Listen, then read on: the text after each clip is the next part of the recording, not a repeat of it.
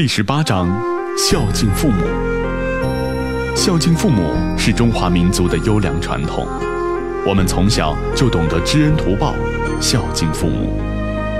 汉文帝时期，临淄这个地方出了一个很有名的人，他就是勇于救父的淳于缇萦。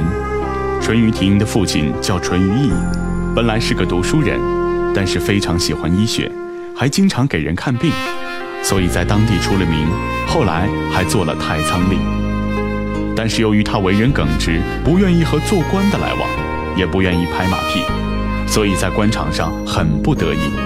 没多久就辞职当起了医生。有一次，一位大商人的妻子生了病，请他去看病，但是那位病人实在病得太厉害，所以吃了淳于意开的药，并没有好转，反而在几天之后就死了。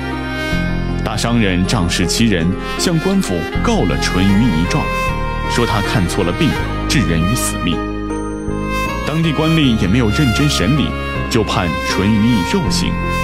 这在当时，肉刑就是由脸上刺字、割鼻子、砍左足或右足等等，要把他押解到长安去受刑。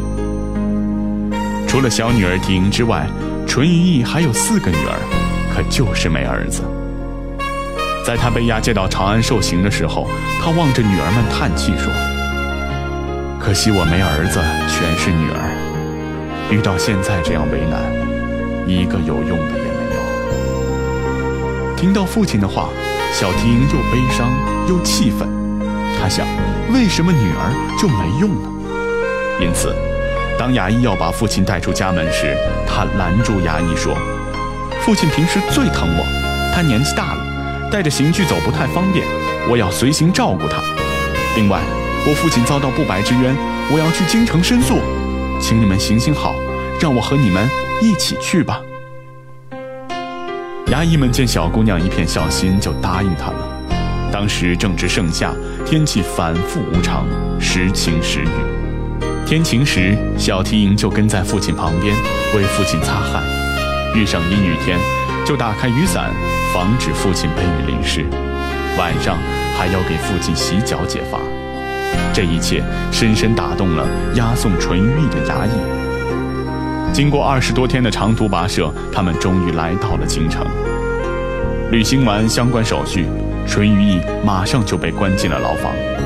小缇萦不顾疲劳，四处奔走，为父亲伸冤。人们一看，申诉的还是未成年的小姑娘，都没有理睬。小缇萦想，要解决父亲的问题，只能直接上书皇上了。于是，他找来纸笔，请人帮忙将父亲蒙冤的经过一一写好，恳求皇上明察。同时，他还表示，如果父亲真的犯了罪，他愿意代父受刑。第二天，小缇萦怀里揣着写好的信来到皇宫。这时，只见不远处尘土飞扬，马声蹄蹄。一辆飞驰的马车直奔皇宫而来，小缇萦心想，上面坐的一定是位大臣。他灵机一动，用双手举起书信，跪在马车前。车上坐着是一位老者，他看到了小缇萦，便俯身下来，关心地问：“小姑娘，为什么在这儿拦住我的去路？难道有人欺负你了吗？”小缇萦就把父亲的事一五一十地告诉了这位大臣，并请求他把书信带给皇上。这位大臣答应了小缇萦的请求。皇上读了这封信后，被深深地打动。当听说小缇萦千里救父的事迹，更是十分钦佩。于是，皇上亲自审理此案，并为小缇萦的父亲洗清了不白之冤。对小缇萦来说，也许他自己根本没有所谓的孝顺的概念，他所拥有的，就是那种最朴素的孝顺的行为，时时事事都想着自己的父亲，都站在父亲的角度来考虑问题。其实，孝顺真的很简单，只要你像爱自己一样爱你的父母，爱你的家人，你就已经做到了孝顺，就是一个实实在在懂得孝顺的人了。